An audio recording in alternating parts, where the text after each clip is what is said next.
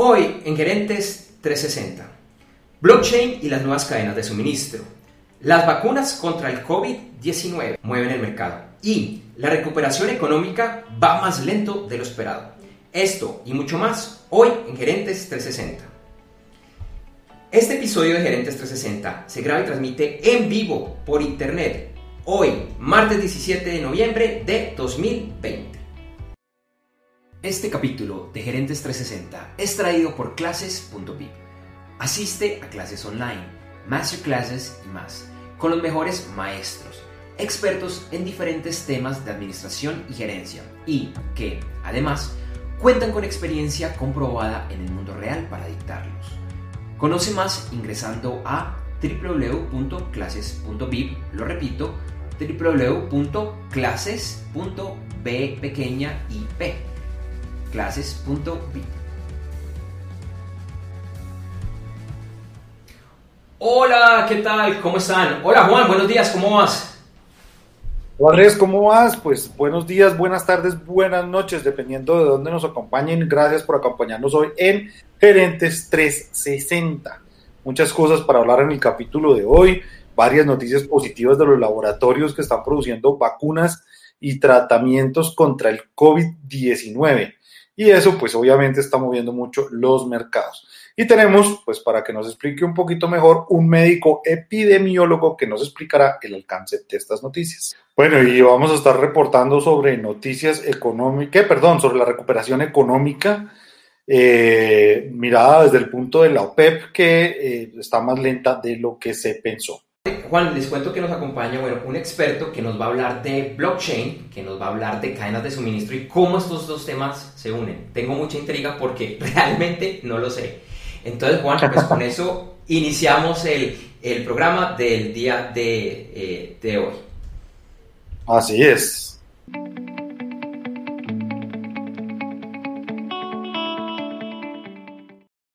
Ok, Juan, bueno, acá iniciando con unos pequeños temas técnicos, pero bueno, esperemos que sean, sean mínimos. Entonces, por favor, iniciemos con las cinco noticias de esta semana.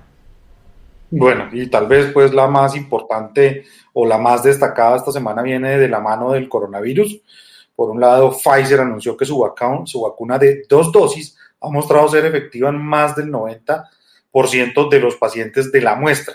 Eh, de acuerdo con los resultados, la multinacional planea pedir autorización a la FDA y espera fabricar alrededor de 20 millones de vacunas antes de terminar el presente año. Moderna, otro laboratorio que también estaba en pruebas, reportó una efectividad altísima del 94.5%. Y por otro lado, la FDA autorizó el uso de emergencia del medicamento Bamlanimab bueno, creo que lo pronunció mal, pero pues el nombre es un poco complicado, que es fabricado por Eli Lilly y el cual ha demostrado ser efectivo para mantener a las personas infectadas con el coronavirus fuera del hospital. Continuamos con varias noticias desde América Latina. La principal se produce en Perú, donde se han tenido tres presidentes en la última semana ante la destitución de Martín Vizcarra por parte del Congreso en lo que han llamado incapacidad moral. Posteriormente se posesionó Manuel Merino como presidente, pero renunció tras desórdenes y muertes que se dieron en medio de protestas por la destitución de Vizcarra. Y ayer se posesionó, se posesionó como nuevo presidente Francisco Sagasti, elegido por el Congreso. En otra noticia, el huracán Iota dejó estragos por su paso por las islas colombianas de San Andrés, Providencia y Santa Catalina, alcanzó a ser catalogado huracán de categoría 5 y en su ingreso a Nicaragua en la noche de ayer era de categoría 4 y los últimos reportes indican que ya bajó a categoría 2.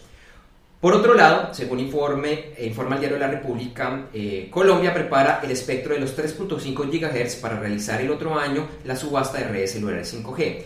Y es que según este diario, son ocho los países de América Latina que están en este proceso, en procesos similares, incluyendo además de Colombia, a Chile, México, Ecuador, Perú, Costa Rica, República Dominicana y Uruguay. Finalmente, desde Colombia se abren las puertas para otra 5G, en este caso la primera ola de licitaciones de carreteras de quinta generación. Se espera que las primeras licitaciones se adjudiquen iniciando el año 2021. Bueno, y la OPEP reportó que la recuperación del consumo de crudo ha sido más lenta de lo esperado y que así seguirá en el 2021. De acuerdo con la organización, sus pronósticos para el año entrante son alrededor de 300 mil barriles por día menos de lo esperado por los países miembros. Esto como consecuencia de un repunte lento del transporte y del consumo de combustible industrial. Las nuevas políticas de la OPEP se darán a conocer en la reunión programada para el próximo 30 de noviembre. En los últimos meses hemos hablado sobre las elecciones presidenciales en Estados Unidos y dos semanas después de los escrutinios, donde los medios indican que el ganador es Joe Biden, la, administración de Trump se ha negado a aceptar dichos resultados.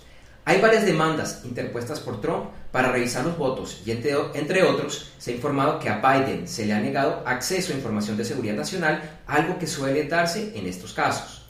Ante el aumento de infectados en Estados Unidos por el COVID-19, Biden ha realizado un llamado para iniciar los procesos de cambio de gobierno, algo que hasta el momento no se ha dado. Bueno, y para cerrar como siempre con noticias económicas, pues después del optimismo en el que ha estado el mercado en los últimos días por las noticias positivas a, raíz de las vacunas contra el COVID-19, hoy la sesión inicia con tranquilidad, incluso con algo de retracción. Una importante noticia es que Tesla hará parte del índice Standard Poor's a partir del próximo 21 de diciembre, lo que la convierte oficialmente en una acción tipo blue chip. Esto es un hito en la historia de la marca de Tesla, pues para poder ser parte de este índice se necesita un año consecutivo de reportar utilidades. Y por último, pues Airbnb ha anunciado hoy su intención de tener su IPO. La idea es hacer parte del índice Nasdaq y la compañía espera conseguir mil millones de dólares en capital. Bueno, Juan, y entonces esas fueron las cinco principales noticias de esta semana.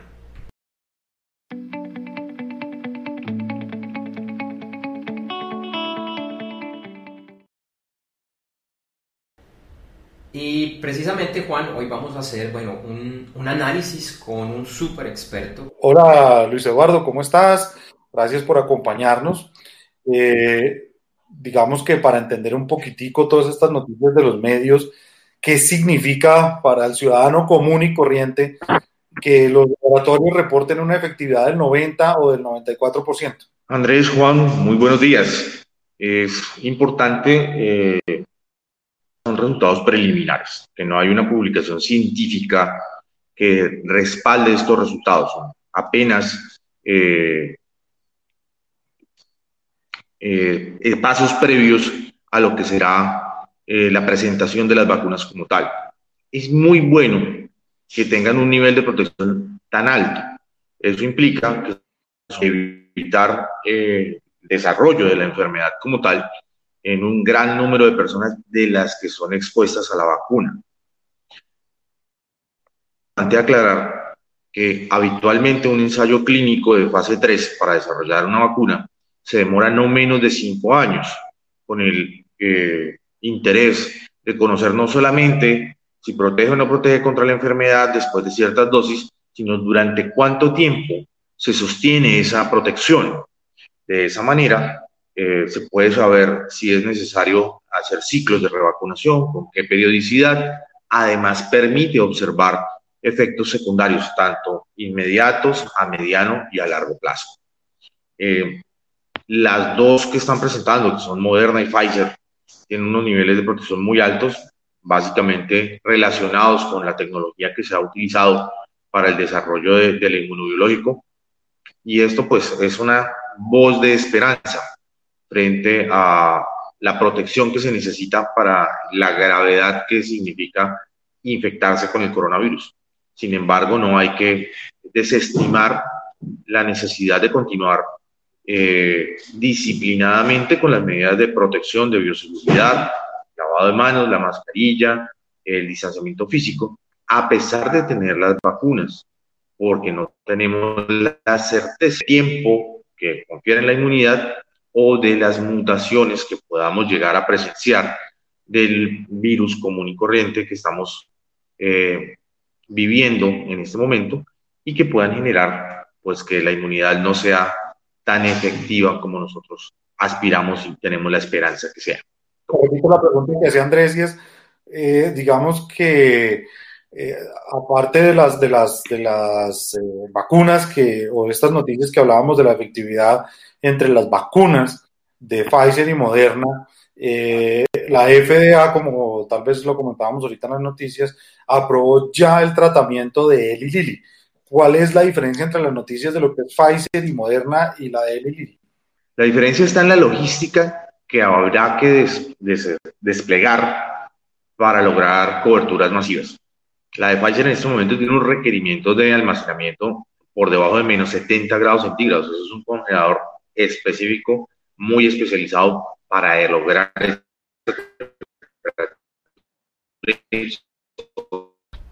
Creo que se nos perdió la conexión. Juan, Juan ¿estás ahí? Sí, creo que tenemos un, un, inconveniente con la conexión de internet con el, con el doctor. A una temperatura de congelación. Sí, no, se, no se ha caído, pero está, está, está, está. Doctor, doctor, ¿me, ¿me escucha? No, definitivamente se, se cayó. La conexión del doctor ahorita no, no, no, no nos está colaborando, pero bueno, intentemos, intentemos por, por último. Eh, y de pronto, bueno, ya que la conexión está fallando y ojalá que nos colabore un minuto más. Doctor, ¿cuándo cree realmente que estas vacunas van a estar disponibles para el público masivamente en las diferentes regiones del, del planeta?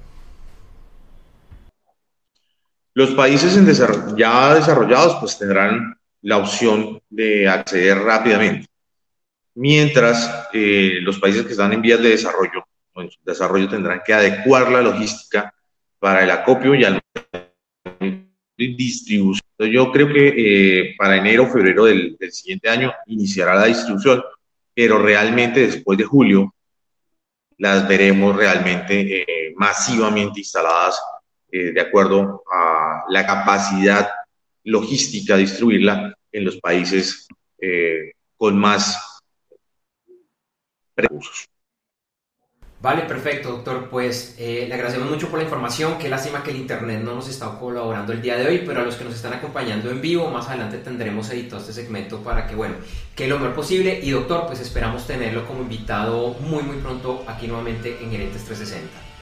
Te recordamos que este capítulo de Gerentes 360 llega como cortesía de clases.vip en clases.vip se reúnen expertos comprobados que enseñan a emprendedores, empresarios, presidentes, gerentes, directores de área y miembros de juntas directivas sobre temas poco usuales para ellos, pero que generan un gran impacto.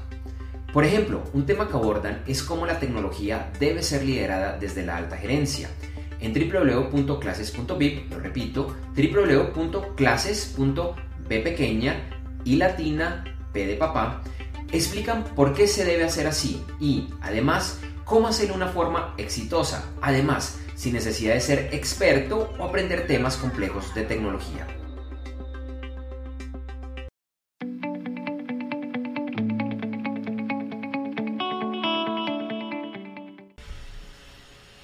Bueno, a todos los que nos están siguiendo en este momento en vivo, en la versión pregrabada, hoy tenemos un súper, súper eh, invitado que ya en este momento lo voy a traer a, en pantalla que es Manuel Aceros Lava, él es experto certificado en integración de cadenas de suministro por el MIT y el blockchain y blockchain por el Blockchain Council. Tiene 24 años asesorando empresas en diferentes lugares del planeta en la generación de valor comercial en sus cadenas de suministro. Hoy Manuel nos va a hablar precisamente de este tema y es de cómo blockchain y las nuevas cadenas de suministro eh, se unen. Manuel, bienvenido, gracias por acompañarnos hoy y, como hablábamos ahora, pues cómo, cómo interesantísimo este tema de cómo blockchain y las nuevas cadenas de suministro se unen. Eh, digamos que es un tema que hemos venido escuchando en los últimos años, todo esto de, de blockchain, eh, pero empecemos por lo básico. ¿Qué es el blockchain? Mm, buenos días o tardes o noches. Y primero muchas gracias a Gerentes 360 por la invitación y por compartir me siento muy halagado de compartir esta información con ustedes. Eh, realmente, eh, blockchain llega a las cadenas de suministro como una esperanza de muchos años, esperar una herramienta que permitiera eh, la visibilidad en toda la cadena de suministro. Por tres y casi cuatro décadas, Siempre habíamos esperado los profesionales de supply chain o de cadena de suministros alguna herramienta que nos permitiera ver qué está sucediendo en la cadena de suministro en el día a día, momento a momento. Y finalmente, blockchain es esa herramienta. ¿Eso qué desafíos o qué ventajas nos da? Realmente la historia corta de las cadenas de suministro es que las cadenas a nivel global se han vuelto muy complejas. La complejidad, las, eh, hace, desde hace 20 años se han agregado capas de, de complejidad en las cadenas de suministro por la globalización, etcétera, y ha generado una cantidad de incertidumbre, complejidad, ineficiencia y altos riesgos de manejar las cadenas de suministro, lo que parece como un cubo de Rubik's. O sea, uno arregla por un lado, pero se desarregla eh, por el otro. Encima nos llega el COVID-19 y entonces esto parece la tormenta perfecta, ¿sí? Entonces, pero bienvenido blockchain. ¿Por qué? Blockchain, eh, hablando en términos eh, no tan técnicos, es una, un repositorio digital que permite compartir toda la información de una cadena de suministros en tiempo real. ¿Esto qué genera? Genera una visibilidad completa de toda la transaccionalidad, bien sea documental o bien sea del flujo de productos que es tan importante en las cadenas de suministro. Y eh, con esto se elimina o se reduce dramáticamente la incertidumbre. La incertidumbre ha sido el problema por, por, décadas nuevamente, por décadas de las cadenas de suministro. Entonces se lanzan programas de productos, nuevos productos, pero la incertidumbre este es muy, muy grande. Eh, se hacen promociones, la incertidumbre es muy grande entonces las cadenas de suministros con la incertidumbre mm, eh, a cuestas lo que generan son costos. Entonces son cadenas costosas. Manuel, disculpa, te interrumpo, pero es que tenemos poco tiempo y te queremos aprovechar al, máximo. Entonces, en el, en el, orden de preguntas que, que, te habíamos planteado, quisiéramos que pronto no, nos contaras por qué el blockchain precisamente y con de pronto eh, haciéndole eh, unión a lo que decías, porque es ese motor, porque es como ese gran cambio, ese motor en la colaboración de la, de la cadena de suministro, porque es ese, ese, ese salto tan grande. Sí, eh, eh, muy, muy buena pregunta. Eh, bien, en el suministro hemos hablado de colaboración. Sin embargo, nunca habíamos tenido una herramienta que permitiera realizar esto de manera holística y esa herramienta es blockchain. ¿Por qué?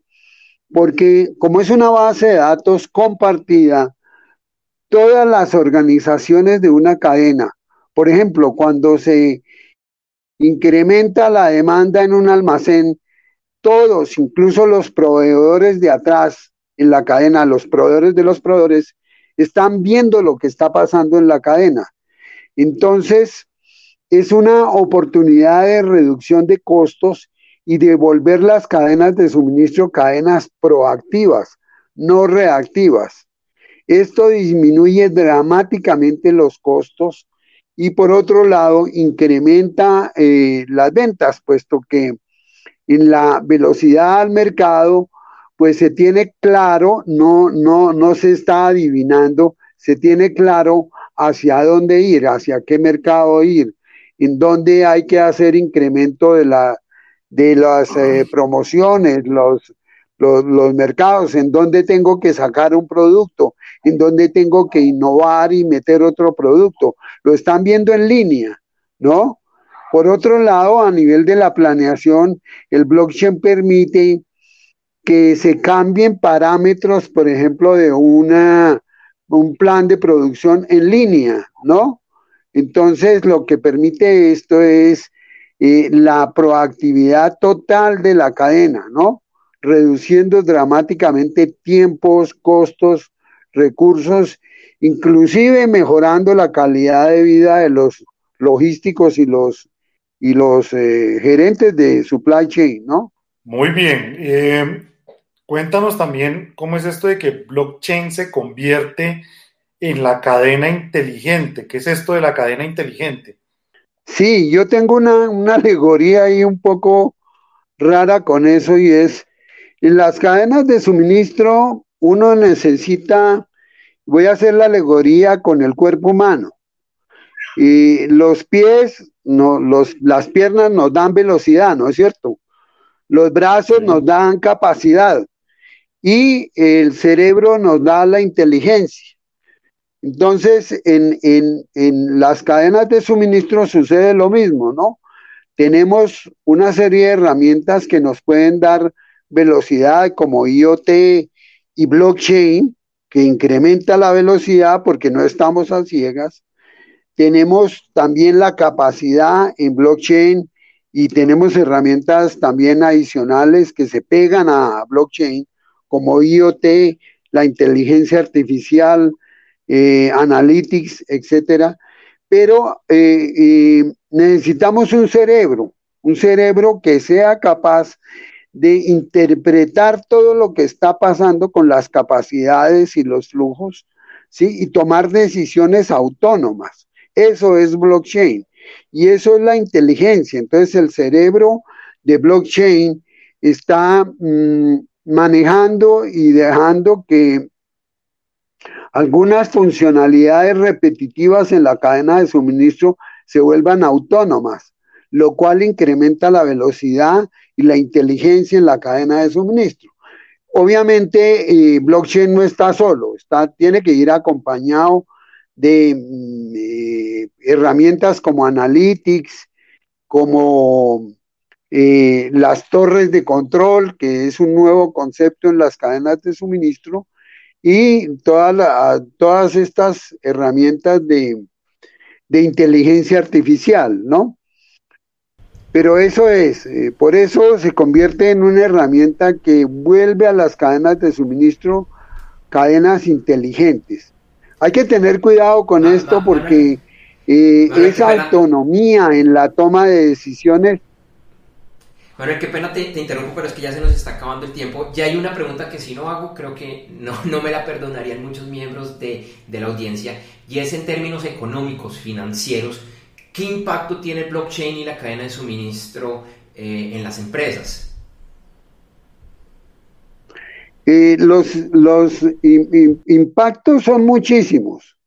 Hay, hay cinco elementos claves que son eh, ganar confiabilidad con los clientes, con el mercado, asegurar la velocidad que hoy en día es eh, impacta en los, en los costos, en la cadena de suministros y en, la, en el nivel de servicio, ¿sí? Por lo tanto, incrementando las ventas.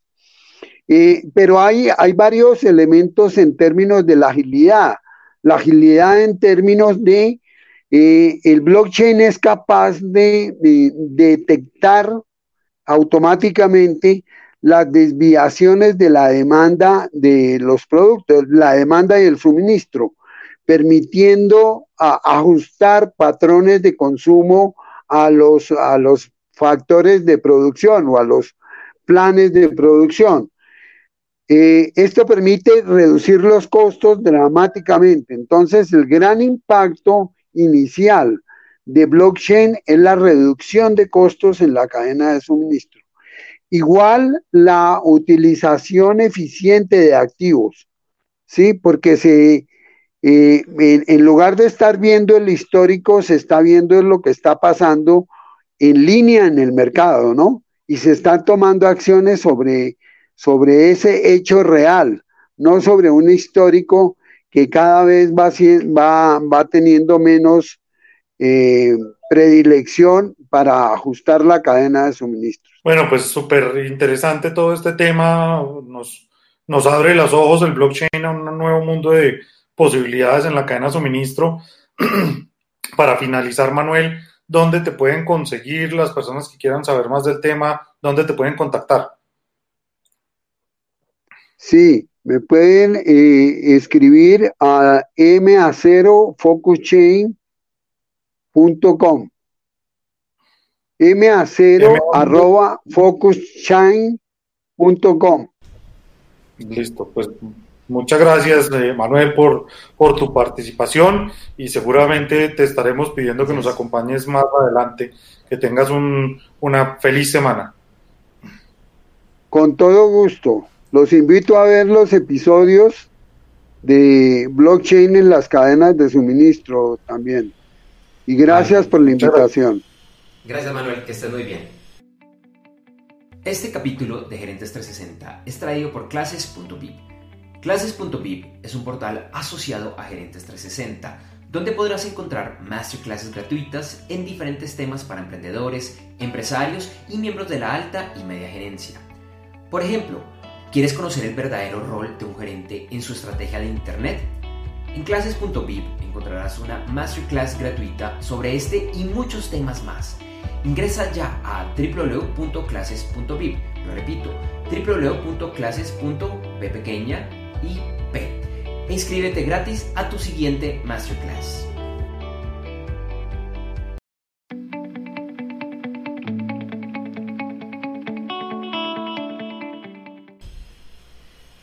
Y como ya es tradicional, Juan, vamos a ver cuáles son las principales noticias para estar atentos esta semana.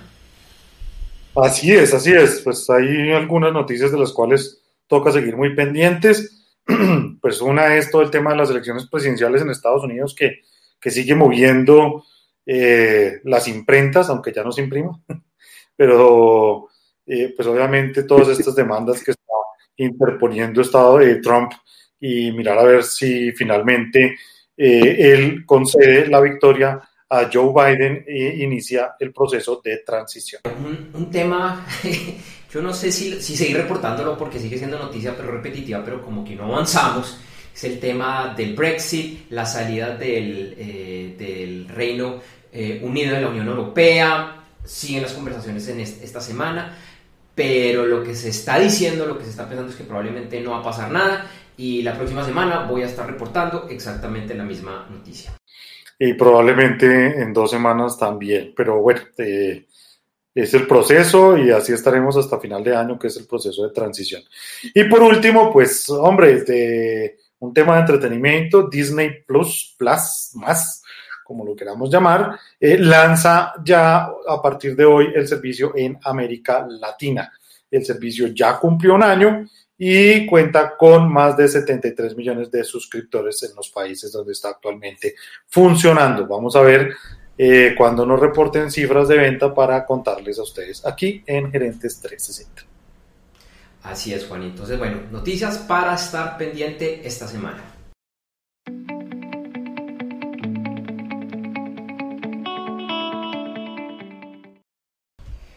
Bueno, y ya para darle final a este, a este episodio con algunos pequeños inconvenientes técnicos, les pedimos disculpas. Eh, te recordamos que en las notas del capítulo encontrarás información de nuestros auspiciadores y esperamos que los visites. Esa es la forma más sencilla de apoyar nuestra labor en Gerentes 360. Bueno, te invitamos también a seguirnos en la página web www.gerentes360.com, así como invitar a familiares, colegas y amigos a que igualmente nos sigan. También te recordamos que un par de horas después de finalizado este y cada episodio de Gerentes 360 en www.gerentes360.com vas a encontrar la versión editada y mejorada de este episodio. Además, en horas de la tarde en la página web podcast.gerentes360.com encontrarás la versión de solo audio del episodio. Te invitamos a que nos busques y te suscribas en los principales directorios de podcast, incluyendo Apple Music, Google Podcast, Spotify, Deezer, Stitcher y Pocket Cast. Nos puedes buscar como Gerentes 360. Y si todavía no lo haces, te invitamos a que te inscribas a nuestra lista de correo electrónico para recibir información de nuestros programas, lo que viene y más. Te puedes inscribir ingresando a www.gerentes360.com barra lateral lista. De la misma forma, puedes participar en nuestras redes sociales, Gerentes 360 en Facebook y Twitter y Gerentes.360 en Instagram. O si lo prefieres, puedes escribirnos al correo hola arroba gerentes360.com con tus ideas, mensajes y más. Algunos de esos mensajes más adelante los vamos a publicar en este espacio. Bueno, y a mí me encuentras en Facebook y en Twitter como JD4TAS, número 4, y en LinkedIn como Juan D. Cuartas. Y a mí me encuentras en Facebook, Twitter, Instagram y LinkedIn con el nombre de usuario Andrés J. Gómez, todo pegado y sin tildes.